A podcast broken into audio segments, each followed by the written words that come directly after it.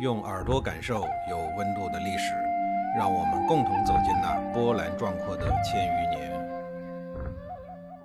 在上一集里，我说到了古公胆父带领族人从边地历经千辛万苦，最终到了陕西周原，准备在这儿建设新家园。周人连续被戎狄人欺负了这么多年，除了颠沛流离，更多的是一种屈辱。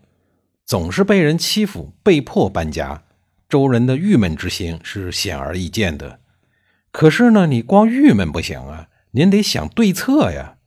于是，周人在周原这个地方稍作安顿之后，有关所谓国家安全的专题会议召开了。像这一类严肃且沉重的闭门会议，一般都是要开好几天的。会议上，各层级的干部们、关心周人发展的族人们，大家发言都很踊跃，七嘴八舌的提出了很多颇有建设性的意见。但归纳起来呢，也就那么四条：一是要走出国门，学习发达国家的先进经验，不能天天在家里头闭门造车；二是要请进来。把国外的优秀人才吸引到周国来。三是要集中精力发展军事，军队强大了，自然就不会受到人的欺负。四是要大力的发展教育，人民学有所成，个个都变成了牛人了，国家也就自然牛了。古公胆父在做最后的会议总结时，语气沉重地说：“亲爱的族人们啊，你们说的都对，但是我认为应该首先发展经济。”没有强大的经济，一切都是空谈。你们听一听啊，领导的智慧就是不一样，一下子就能抓住问题的根本。是啊，没有钱，出国的路费怎么解决？学习先进经验不要学费呀。没有钱怎么能吸引人才？高薪才能挖到人嘛。发展军事，发展教育，哪样不要大把的花钱呀？归根结底，所有的问题都是钱的问题。其实，直到今天，人类社会中的矛盾有九成以上都是钱闹的。钱的问题真是亘古至今最难解决的难题了。要是这个现实世界不再需要钱这个东西了，或者有某个人类巨星能够解决钱的问题，那该多好呀！作为在贫困线上苦苦挣扎的劳苦大众们。一定期望这一天早一点能够到来。最后，古公胆父给国家的下一步发展定了调子：对外低调不惹事，对内全民搞经济。在这个大政方针的指引下，周人终于在这个偏僻的、远离戎狄人的岐山，得到了宝贵的休生养息的机会。经过几十年的勤恳劳作，再加上昌明的社会制度作为政策保障。国家经济终于变得强大，国库也充盈了不少，国力日渐的强盛。至古公胆父第三个儿子季历担任国君的时候，周国已经具备和戎狄人作战的条件了。为什么单单是三儿子季历呢？那大儿子和二儿子去哪儿了？古公胆父原本想把国君传给大儿子的，但是他颇有先见之明的发现。季历的儿子姬昌是个好苗子，觉得他是个有成就大业的魄力与智慧的人，于是就将国君的位置传给了三儿子季历。他就是后来为周人建立大业、打下了扎实基础的周文王。由此可见，古公胆父是一个多么有远见的人呐！既然要让三儿子接班，那古公胆父的大儿子泰伯、二儿子仲雍就得识趣地让位呀。为了让位给弟弟季历，这哥俩主动的纹身断发，迁居到江东的荆楚之地，也就是今天的江苏一带，建立了吴国。当然，这个吴国的最终命运并不好，被来自浙江的越国大美女西施给色诱的奄奄一息，直至灭亡。这些后话我到后面再给您讲。季历虽然具备了和戎狄人作战的条件。但是他为了保险起见，又联合了几个曾经饱受戎狄人欺负的小部落，大家组成了复仇者联盟，以正义之名向黑恶势力正式宣战。盟军在激励的领导下，终于一举击败了嚣张跋扈好几百年的戎狄人，恢复了周国原有的故地。正所谓君子报仇，百年不晚。然而，这次战争并没有彻底的消灭戎狄人以及其他的野蛮民族，潜在的威胁依然存在。在周人的东边，此时已经是殷商王朝了。这是一个兵强马壮的巨无霸。早些时候，在夹缝中生存的古公胆父和小儿子季历就审时度势，依据天下形势变化以及自身安全的需要，制定了对外政策的基本方针，也就是加强与附近各个小部落的友好交往，东边联合臣服商朝，西边对抗戎狄，以此来作为周国的外交政策。为了实现背靠商朝这棵大树的目的，古公胆父父子采取了臣属于商朝的国策，也就是说，主动当商朝的附属国，年年纳贡，定期朝拜。当时的商朝已经开国几百年，国力雄厚，地大物博，都城又地处于华夏中原的核心，俯瞰天下。咱们再接着说这个古公胆父，他主动臣服于商纣王之后。就等于化解了东侧的危险。可是等古公胆父去世以后，他的儿子季历担任周国国君的时候，却莫名其妙的被商纣王给杀害了。于是他的儿子姬昌继位。姬昌成为西伯侯之后，又被商纣王任命为三公。三公是古代的一种官职。姬昌的周国作为周王朝的附属国，国君是需要到商朝中央政府担任官职的。这个所谓的担任官职，其实就是当人质的意思。担惊受怕的姬昌，最终毫发无损地回到了自己的属地岐山。他平复了心绪之后，痛定思痛，认定离心离德的殷商王朝注定要被丢进历史的垃圾堆。于是他开始广纳贤才，厉行仁政。一系列的政策实施以后，周国内部的实力逐步的得到了进一步的充实和发展。姬昌通过开明的政治制度，不断的强化着他下面各层级管理层的地位，稳定着干部队伍的心态，同时又积极的和周围的各社会阶层建立友好的联系。慢慢的，他也得到了其他小部落、小诸侯们的拥戴。后来，在鼎力辅佐姬昌，也就是大名鼎鼎的周文王的众多贤臣里，有一个年逾古稀。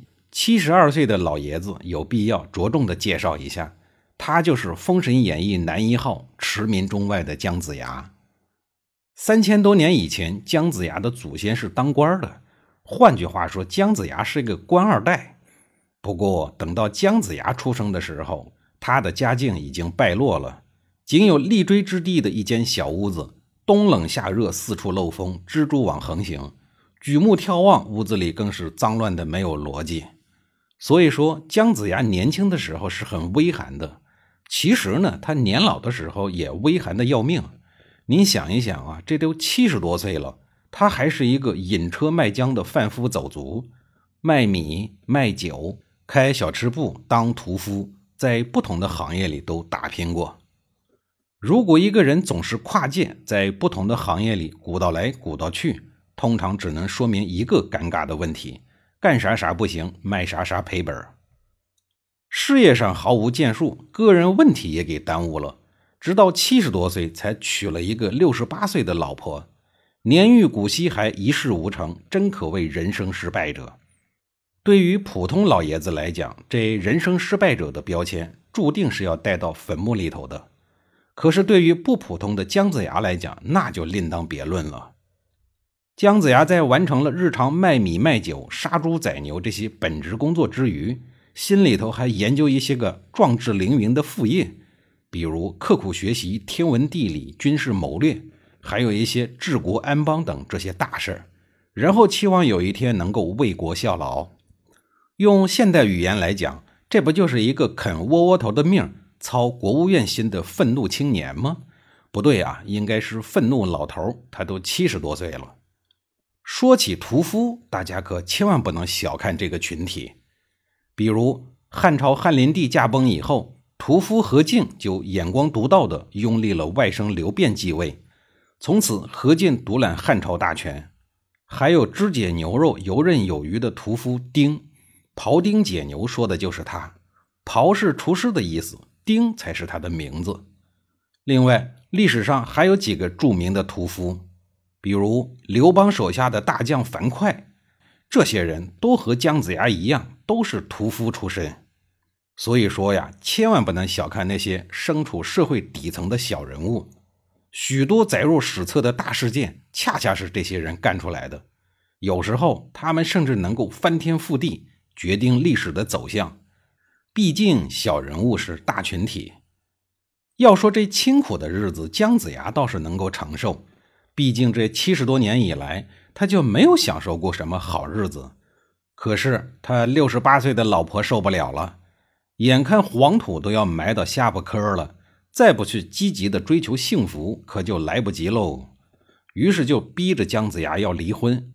姜子牙言辞恳切地对新娶的老婆说：“您别急呀，门庭显赫的富贵生活马上就要到了，您再忍一忍。”老婆瞪了他一眼，怒喝道：“还忍一忍呢？本姑娘已经人老珠黄了，再忍一忍都成了腊肠了。您要不要考虑一下女人的感受啊？”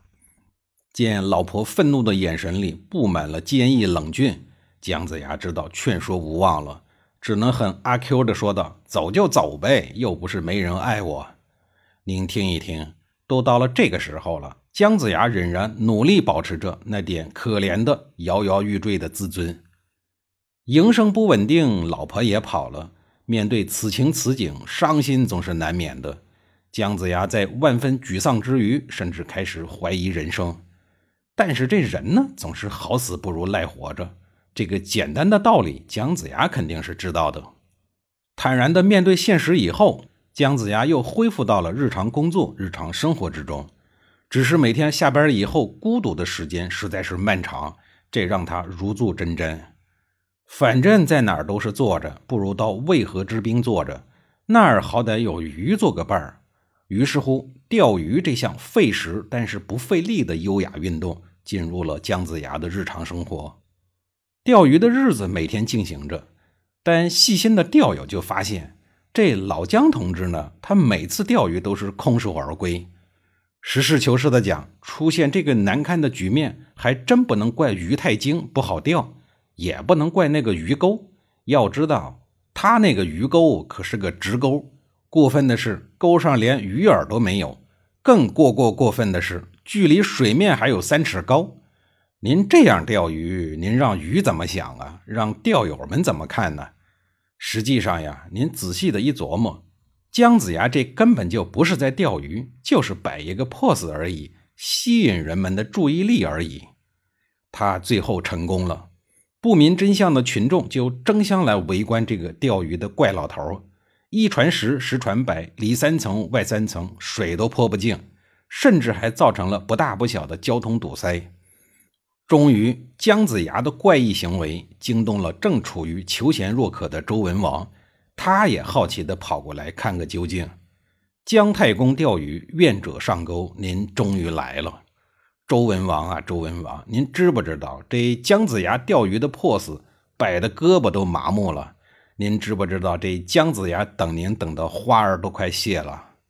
姜子牙见周文王来了，他强忍着内心的狂喜，依然镇定自若地坐在那儿钓鱼，仿佛身边的周文王不存在一样。围观的群众们惊呆了，这个老头见到了当今的周文王，竟然不行跪拜之礼，难道是想找死吗？时间静止了，空气凝固了，四周静谧的有些可怕。许久之后，周文王再也忍不住了，他说。您是在钓鱼？您这样要是能够钓到鱼，我把信儿给改喽。皇天不负有心人，寄往国务院的心没有白操。怀才不遇的窘迫日子，随着周文王的到来，随着周文王的问话，终于快要结束了，还差最后一步。面对周文王的问话，姜子牙发麻的手臂缓缓地放下了鱼竿，喝了一口浓茶，也有可能喝的是养生的白开水。然后呢，他捋了捋花白的老干部发型，慢慢的用县委书记般的口吻说：“您是只知其一，不知其二啊！曲中取鱼不是大丈夫所为，我宁愿在直中取，而不向曲中求。我的鱼钩不是为了钓鱼，而是要钓王与侯啊！周文王一听呀，这个老头不简单呐，肯定是个人才。随后的事情就完全按照姜子牙的计划稳步的进行着。